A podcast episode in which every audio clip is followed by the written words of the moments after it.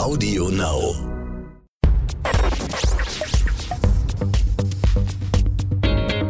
Kreativität und Unternehmertum. Der Bertelsmann Business Podcast mit Isabel Körner.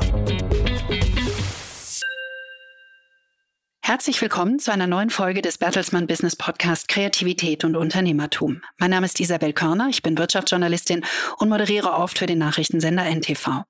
In dieser Podcast-Reihe spreche ich mit interessanten Persönlichkeiten aus der Bertelsmann-Welt. Es geht um Kreativität, es geht um Unternehmertum und es geht auch um Persönliches. Heute ist Nicolas de Taverneau zu Gast. Er ist Chairman des Executive Boards der Group MCs in Frankreich. Außerdem ist er Mitglied des Group Management Committees von Bertelsmann. Nicolas de Taverneau spricht mit uns über die Auswirkungen der Corona-Pandemie auf seine Branche. Er erzählt uns über die Zukunft des Fernsehens und er verrät uns auch, warum er auch gerne Landwirt ist. Wir haben das Gespräch auf Französisch geführt. Nicolas de Taverneau, merci beaucoup pour votre temps aujourd'hui. Bonjour, merci beaucoup de m'accueillir. Je suis très curieuse de savoir ce que vous avez apporté comme souvenir pour notre conversation aujourd'hui.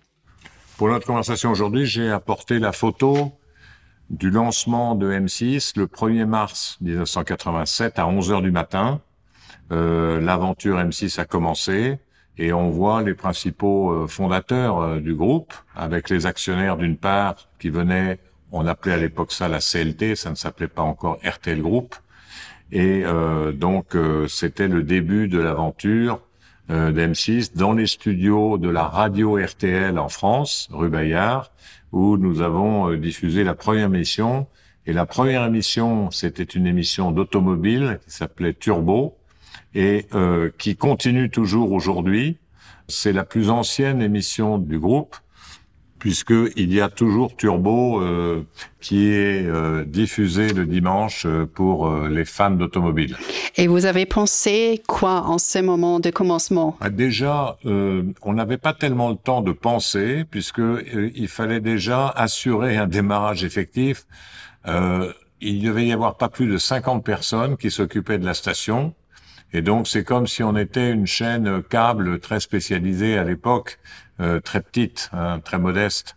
Et donc, euh, hein, on, on savait que c'était les débuts d'une aventure, mais on ne savait pas très bien où est-ce qu'on allait, comment ça allait devenir, comment était la compétition. Donc, euh, c'est le propre de toutes les créations d'entreprise, c'est-à-dire que ben, quand vous commencez avec une petite équipe, que vous avez monté un projet, que vous avez fait des business plans, etc., puis vous êtes confronté d'un seul coup à la réalité. Euh, la réalité, c'était la diffusion. Là, vous êtes pris dans le quotidien et vous n'avez pas le temps de penser parce qu'il faut que ça marche, hein, il faut que ça fonctionne. Et donc, euh, c'était le début d'une d'une aventure, mais on n'avait pas estimé que l'aventure nous mènerait euh, là où elle nous a conduit. Et comment est-ce qu'on dirige une entreprise dans cette situation? Alors, euh, il y a plusieurs choses. Il y a l'avant et puis le fonctionnement de l'entreprise. D'abord, euh, quand vous décidez de monter une entreprise, il faut avoir un projet. Bon, ce projet, c'était une chaîne de télévision euh, privée, commerciale, puisqu'il n'y avait pas à l'époque en France, il y avait quasiment pas de chaîne commerciale. Il y avait des chaînes publiques, mais il n'y avait pas de chaîne commerciale. Donc déjà, il faut avoir une idée. Cette idée, il faut la soumettre à des investisseurs qui sont des actionnaires. C'était le cas pour RTL. hein. Et puis, euh, une fois que vous avez cette idée, il faut rassembler une petite équipe. On était très peu nombreux, hein, une dizaine, pour monter le projet, convaincre d'autres partenaires, définir quel va être le fond du projet, et puis ensuite quelles sont les étapes de la mise en œuvre. Alors il y a les fameux business plans que vous établissez euh, en disant les hypothèses, etc. Donc là vous discutez, vous appréhendez, vous essayez d'imaginer le futur. Ça c'est toujours très enthousiasmant parce que euh, en fonction des paramètres, des hypothèses, etc. Donc et une fois que vous avez rassemblé une petite équipe, créé un business plan, etc. Il y a généralement des étapes notamment en ce qui concerne les médias, des étapes administratives où vous devez obtenir une autorisation, puisque je rappelle que les télévisions, c'est la même chose en Allemagne, c'est la même chose en, Belgique ou ailleurs, occupent l'espace public, c'est-à-dire les fréquences. Et pour euh, avoir accès aux fréquences, vous devez passer un concours qui varie selon les pays, euh, mais c'est toujours la forme d'un concours dans lequel euh, vous êtes autorisé ou non à exploiter la fréquence. C'est sur la base d'un projet et euh, sur la base de ce projet, vous décidez de vous lancer. En ce qui nous concerne pour M6, c'était quel type de télévision nous allons faire? Bon, c'était une télévision commerciale, d'abord financée par la publicité. Ça, c'est le premier choix. Quelle est la ligne éditoriale que nous allions définir? Là, nous avons décidé de faire une télévision plutôt pour les jeunes, plutôt que pour les. Quelle est la concurrence que nous allons avoir? Euh, Quels étaient les, les, les gens qui voulaient s'encaparer de la fréquence, etc. Et finalement, nous avons décidé du projet et nous avons euh, lancé, nous avons répondu au concours et nous avons été agréés après le concours, qui était la première étape indispensable pour monter le projet. Et ça, c'est comme si on avait passé en France Polytechnique hein, euh, quand on a passé le concours, parce que c'était vraiment une grosse pression. Et là, il a fallu convaincre les autorités publiques de la pertinence du projet. Dans un premier temps, on a convaincu des actionnaires. Dans un deuxième temps, on a convaincu la puissance publique. Et puis ensuite, on est passé à l'étape, une fois qu'on été autorisé, de réalisation du projet. Mais là, il y a eu très peu de temps entre le moment où la chaîne a été autorisée à émettre en France et le moment où on a été effectivement en diffusion auprès euh, des téléspectateurs sur le programme. Là, il s'est passé très peu de temps et c'est là où je vous disais, on n'a pas eu le temps tellement de penser parce qu'on a été pris dans le quotidien, acheter des séries, monter le journal télévisé, faire des news, etc. Et ça, ça a été extrêmement rapide et enthousiasmant. Et comment est-ce que le groupe a changé pendant toutes ces années? Si vous voulez, d'abord, on était une toute petite société au départ. Euh, comme je vous l'ai dit, on a commencé avec 50 personnes. Nous étions reçus en France que par un tiers des Français au départ. Donc, il a fallu créer un réseau de diffusion pour que les Français nous reçoivent sur leur télévision, euh, ce qui n'était pas le cas au début.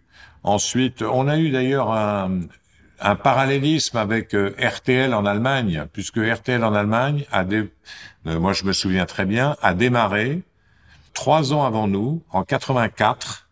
Ça a été l'année de démarrage de RTL euh, Allemagne, et ainsi que euh, vous aviez euh, Sat 1 qui a démarré au même moment. En 84, les deux chaînes privées allemandes ont démarré, et nous, nous avons démarré un peu plus tard, trois ans, deux ans et demi plus tard, nous avons démarré en France. C'était l'arrivée de la télévision commerciale en Europe.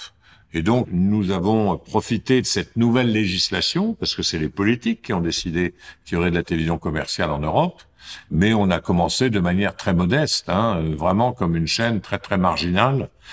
Et grosso modo, qu'est-ce qu'on a fait? On a acheté des séries américaines, on a diffusé des vidéoclips musicaux, et puis on a fait quand même, parce que RTL Radio avait l'habitude de faire des news, on s'est appuyé sur RTL Radio dès le départ pour faire les news, et nous avons fait des journaux d'information, notamment le soir, sur la chaîne M6. Mais on faisait moins de 1% d'audience française. Vous voyez, c'était extrêmement résiduel. Et il y avait un mastodonte qui s'appelait TF1, qui avait été privatisé. Et puis il y avait les chaînes du service public, hein, analogue à la ZDF en Allemagne, à France 2 et France 3, qui s'appelaient à l'époque Antenne 2 et FR3, qui étaient les grands compétiteurs. Et puis, en parallèle, nous avions un challenge très important, c'est qu'au même moment qu'a été créé M6, le 1er mars 87, a été créé la 5. Et la 5, c'était Berlusconi. Et Berlusconi, c'était le pape de la télévision privée. Et le pape de la télévision privée arrivait avec euh, euh, les animateurs bling bling, euh, les Ferrari, les grandes voilà. Et nous, on était très modestes. Hein, on était voilà des clips et des séries américaines. Et donc on a eu en face de nous euh, des gens qui ont acheté euh, le sport, ils avaient le championnat de France de foot, ils avaient euh, la Formule 1, ils avaient un journal télévisé à 20 heures, ils avaient les grandes stars des variétés, avec Berlusconi qui sonnait la trompette, hein, si j'ose dire, et puis nous qui faisions étant modestes. Et on a démarré la même chose au même moment. Et eux ont fait faillite le 13 avril 92.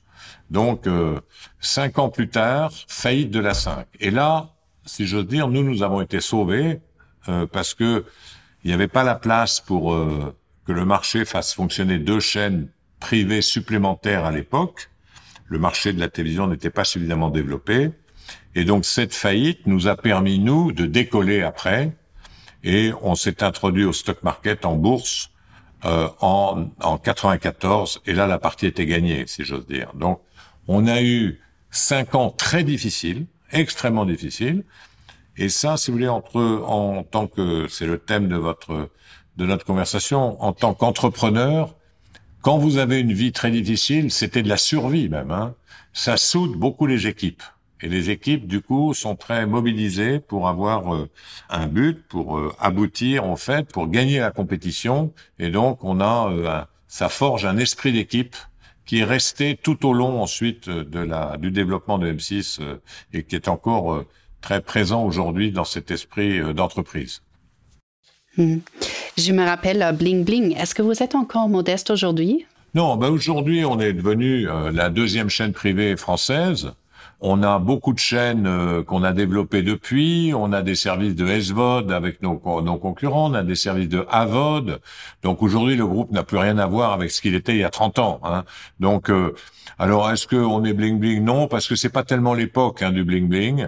Euh, la télévision est devenue un, un, un, média beaucoup plus responsable, si vous voulez, dans le dans, dans les émissions. On a notamment on a euh, une politique que nous avons commencé il y a pas mal d'années qui est une politique de news magazine.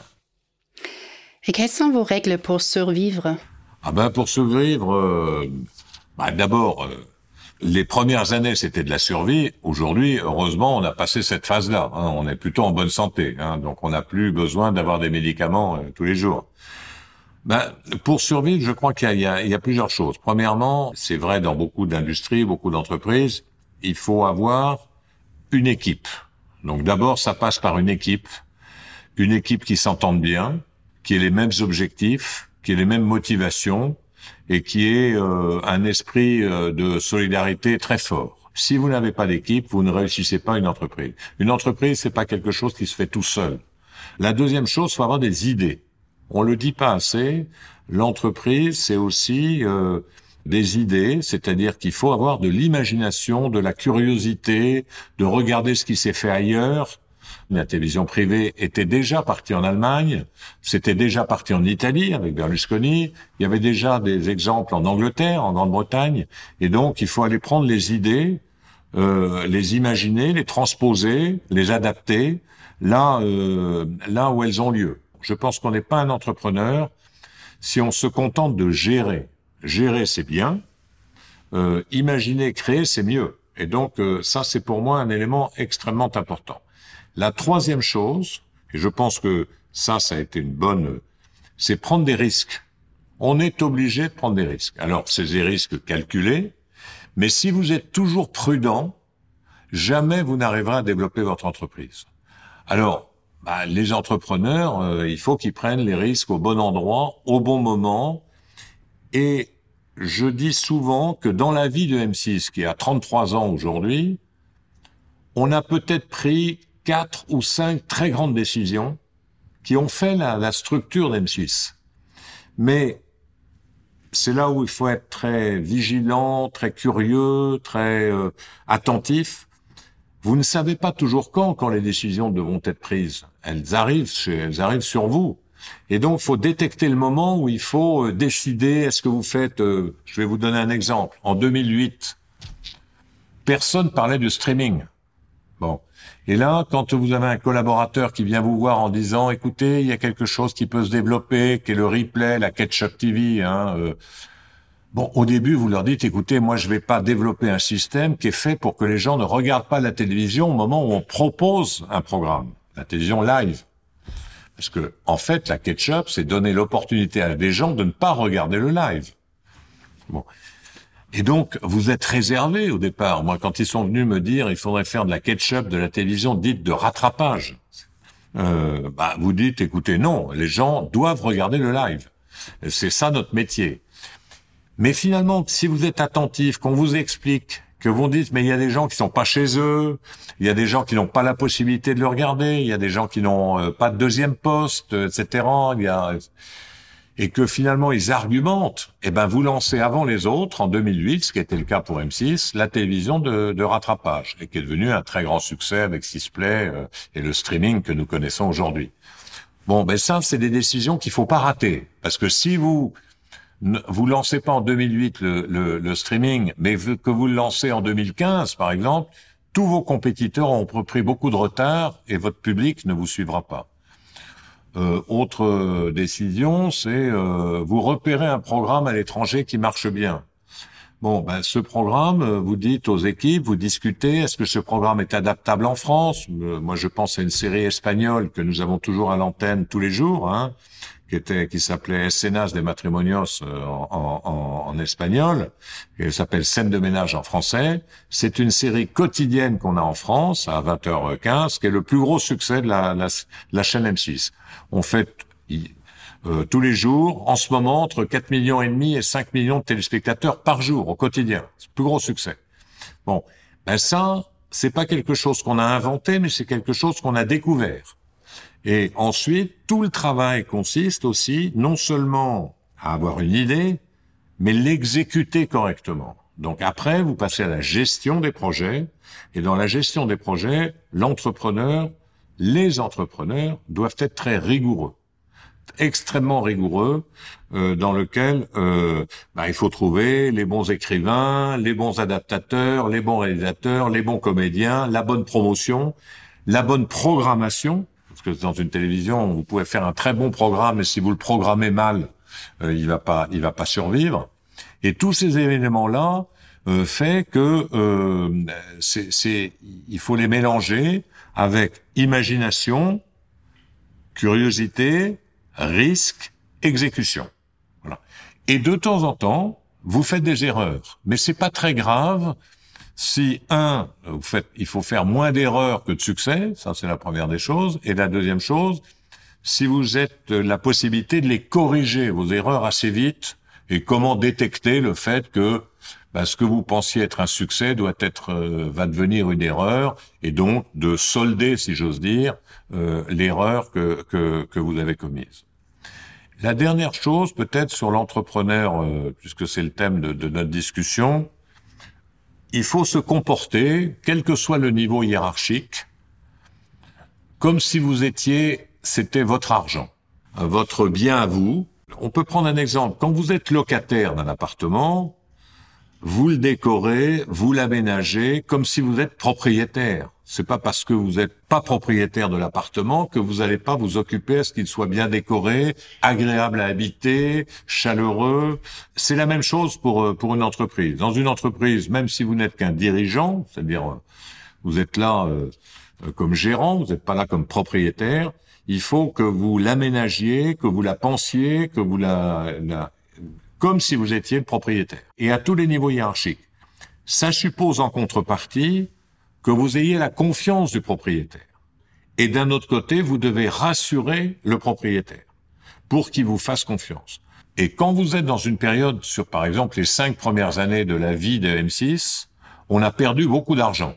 Mais une fois que vous avez fait ça, ça ne suffit pas.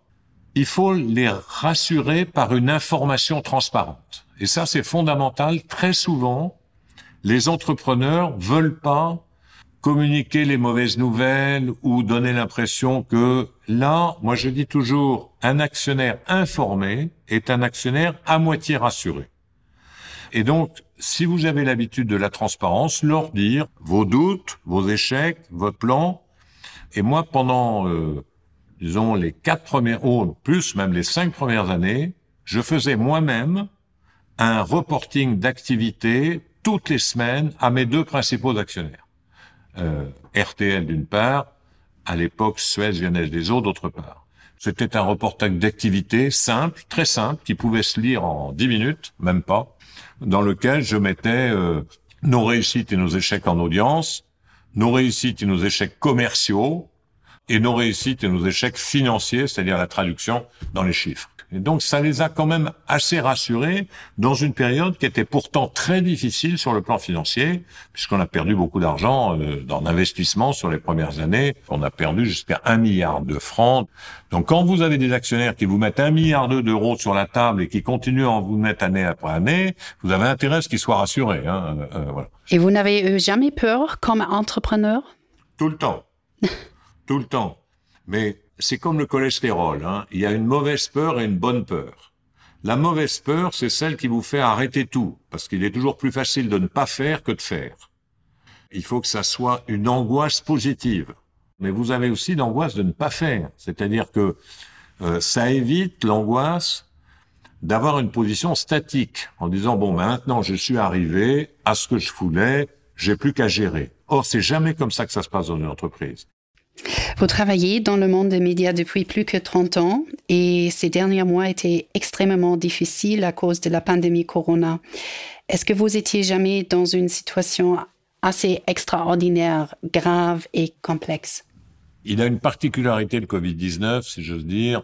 Ça a été un peu le cas en, 2000, en 2018 aussi. C'est que c'est quelque chose qui frappe tout le monde. Vous n'êtes pas seul à avoir une difficulté. Donc vous savez que vous êtes dans un monde difficile, mais vous n'êtes pas le seul. Et quelquefois, par exemple pour nous les médias, on est dans une situation qui a été meilleure que beaucoup d'autres secteurs. Pourquoi? Ben Parce que les gens ont consommé le média. Dès lors que votre société, même si elle n'a pas de recettes, continue d'exister chez le consommateur, c'est déjà une réjouissance. Elle a même accéléré sa consommation. Donc ça, été le côté très positif. C'est le côté très positif du Covid pour pour nous les médias. Bon, c'est d'ailleurs plus vrai pour la télévision que pour la radio, puisque la radio, vous savez, c'est beaucoup la mobilité.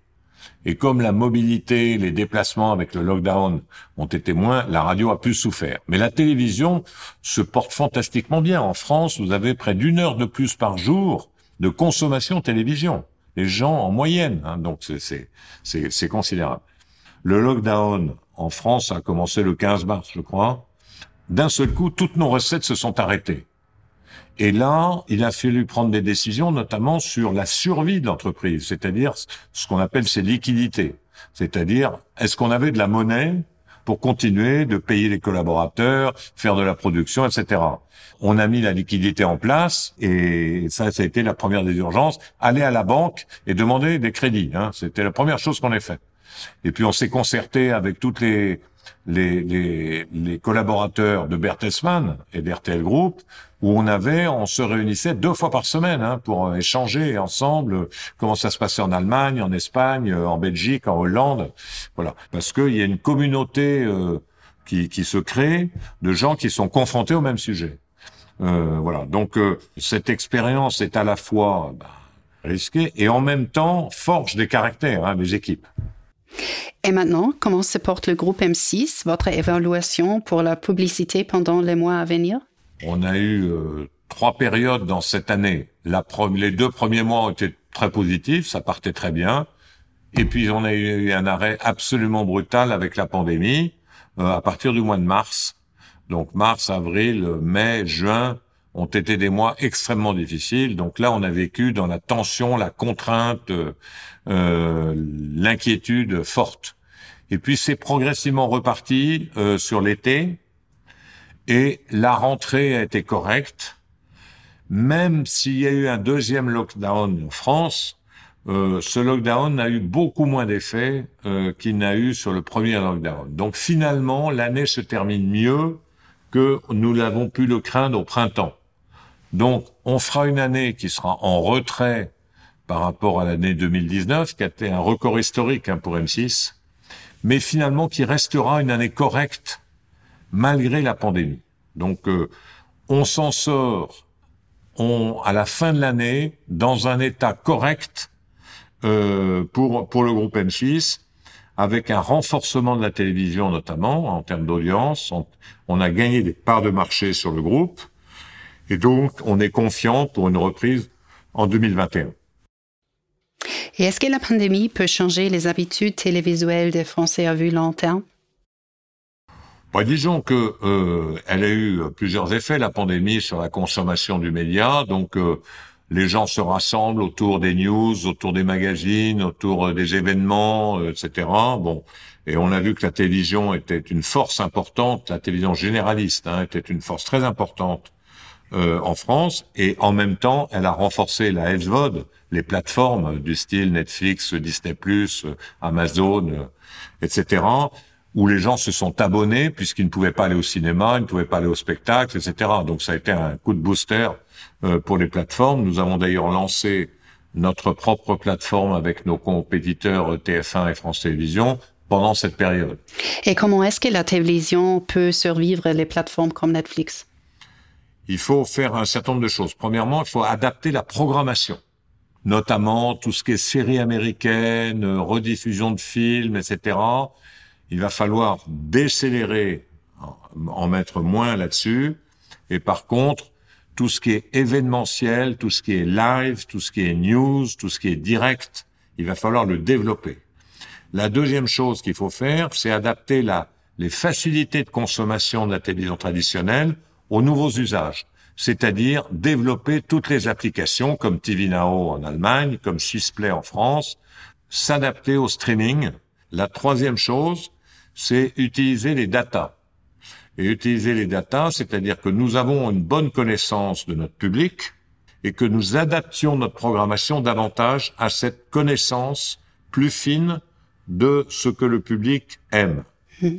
À quoi ressemble la télévision du futur? Euh, Quelles seront les technologies les plus importantes? Qu'est-ce qui sera possible avec l'intelligence artificielle, la réalité augmentée ou la publicité personnalisée? La publicité segmentée ne sera qu'une petite partie de la publicité sur notre chaîne de télévision historique, c'est-à-dire que c'est de la publicité ce qu'on appelle adressée, adressable, et c'est-à-dire euh, qui va euh, notamment avec la géolocalisation.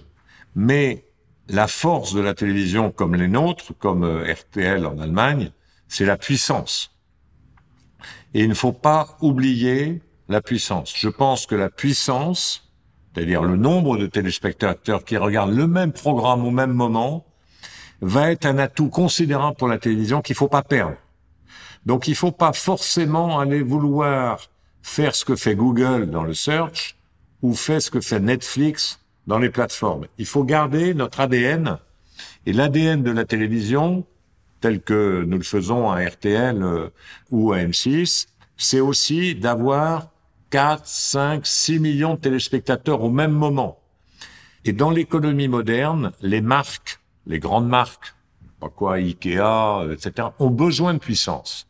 Ils ont besoin à la fois de sélectionner leurs consommateurs, ils sont contraints d'aller imaginer de nouveaux consommateurs et d'aller très vite. Prenons un exemple. C'est ce qui se passe exactement en Allemagne au mois de décembre. Malheureusement pas encore en France. Mais en Allemagne, comme les consommateurs ont, ont, fait de l'épargne euh, avec les cinémas qui étaient fermés, les restaurants qui étaient fermés, les magasins qui étaient fermés, les spectacles qui étaient fermés, les gens ont dépensé moins d'argent. Et donc les, les, les commerçants, les industriels, les fournisseurs de services pour le mois de décembre, accélère pour tenter de faire consommer, euh, notamment les Allemands qui ont de l'épargne, qui ont de l'argent. Bon.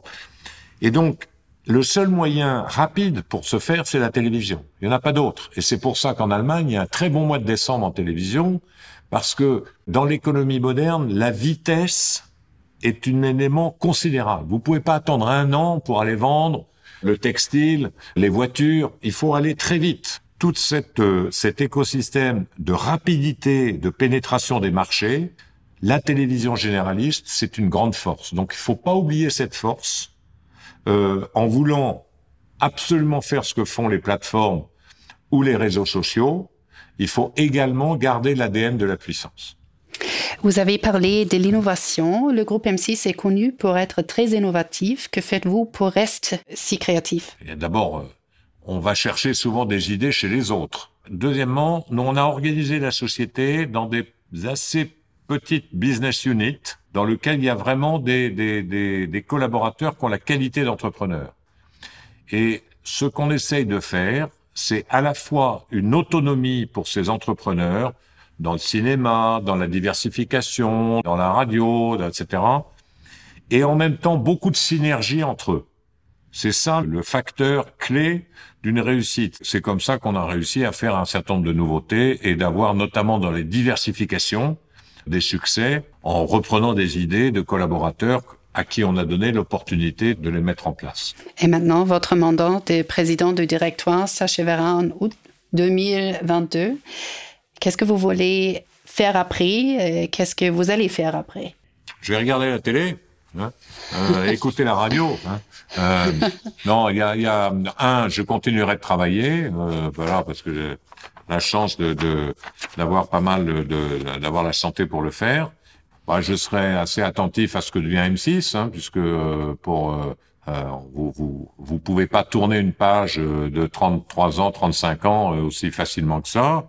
voilà. Et puis j'aimerais continuer à enseigner un peu parce que je trouve que sous différentes formes, hein, l'enseignement est quelque chose qui est très agréable parce que vous partagez et vous voyez qu'est-ce que qu'est-ce qui réagit, qu'est-ce qui ne réagit pas dans ce que vous avez appris. Et vous apprenez pas mal aussi de vos élèves hein, de, de, dans la vie moderne. Voilà. Donc j'ai de quoi m'occuper. Euh, voilà. Et puis je suis euh, agriculteur par ailleurs ah. euh, à la campagne, et donc euh, je vais me, je vais m'en, m'en occuper un peu plus. Est-ce que la pandémie a changé votre priorité dans la vie? Non. La pandémie, c'est un je dirais que c'est pas tellement la maladie qui a été euh, le, qui est le, phénomène le plus important. Le plus important, c'est le lockdown. Euh, la maladie a toujours existé. Alors après, euh, il y a des gens qui ont plus de chance que d'autres. Hein. Euh, il y a il y a des moments où c'est plus critique que, que d'autres. Il y a des populations qui sont plus à risque, etc. Mais ça a toujours existé, les grippes, etc. Ce qui est nouveau, c'est le caractère simultané de tous les pays et le caractère de l'arrêt de l'activité pour euh, beaucoup de gens. Donc c'est la crise économique et sociale qui est nouvelle. Et donc cette crise économique et sociale montre bien que à la fois la solidarité, euh, etc., doivent exister, et en même temps le caractère absolument nécessaire d'avoir des entrepreneurs qui continuent euh, d'investir, de créer des emplois, etc., parce que quand l'économie s'arrête, on s'aperçoit quand même qu'on est dans une crise sociale forte. Les Allemands ont mieux géré les affaires que nous faut prendre des, des, leçons chez les Allemands qui sont plus, euh, mm. voilà, qui sont, qui sont plus civiques. Vous avez dit que vous êtes agriculteur et vous avez aussi une fille qui suivit la consommation responsable. En conséquence, comment est-ce que vous-même avez changé peut-être? Aujourd'hui, euh, il y a une prise de conscience collective et partagée euh, de la responsabilité, disons, sociale collective. Hein plus personne ne peut ignorer cette donnée. On ne peut plus être individualiste, si j'ose dire, comme on l'a été pendant des années où la réussite individuelle primait sur la réussite collective. L'image américaine était une image hyper positive alors que ça ne l'est plus aujourd'hui, etc. Et donc, notamment les jeunes collaborateurs, mais pas simplement eux, sont très demandeurs d'une responsabilité sociale collective. Et donc, nous avons mis en place cette année d'ailleurs une direction de l'engagement dans la société, c'est-à-dire qui s'occupe de la responsabilité sociale euh, pour l'entreprise. Nous avons créé il y a un peu plus de dix ans une fondation pour s'occuper d'un cas particulier qui sont les prisonniers, euh, qui est une population dont peu de gens s'occupent et qui mobilise euh, quand même l'attention de notre de nos collaborateurs et puis nous avons euh, aujourd'hui des indicateurs qui euh, euh, nous obligent à changer un certain nombre de modes de comportement dans l'entreprise, y compris dans l'entreprise. Alors après, tout le monde n'est pas d'accord sur les solutions, hein, mais aujourd'hui, la consommation électrique, la, la, mobilité, la façon de consommer et de se nourrir, bah, progressivement, euh, il y a des changements euh, qui s'opèrent dans l'entreprise.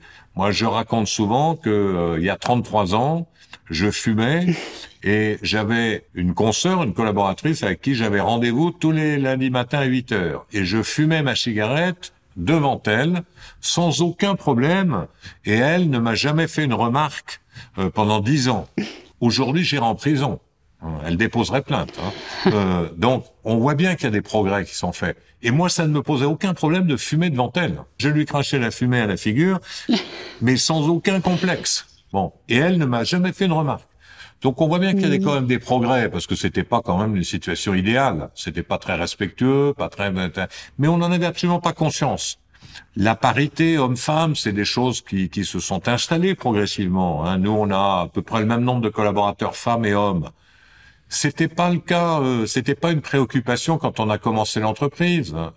Euh, les causes sociales, le, par exemple, là, on s'occupe pas mal des, des, des, handicapés. Bon, on le voit, par exemple, on a fait une fiction sur euh, un handicapé mental. C'est le plus gros succès de fiction qu'on a eu sur M6. Donc, on voit bien que le public, la collectivité, est très attentif à ce genre de, de, de, sujet. Alors quelquefois, il faut faire attention que ça ne devienne pas un carcan pour empêcher d'agir. Hein. Euh, quelquefois, il y a des fausses bonnes idées, donc il faut faire un peu le tri dans, dans tout ça. Alors c'est bien qu'il y a un changement, Absolument. oui. Absolument. Nicolas de Taverneau, je vous remercie très pour cette conversation et le temps que vous m'avez donné. Et pour le futur, je vous souhaite tous les bonheurs. Au revoir. Au revoir et bravo pour votre français. Merci beaucoup. Merci beaucoup et bonne chance pour la suite. Merci à vous aussi. Kreativität und Unternehmertum, der Bertelsmann Business Podcast mit Isabel Körner. Auf bertelsmann.de und Audio Now. Audio Now.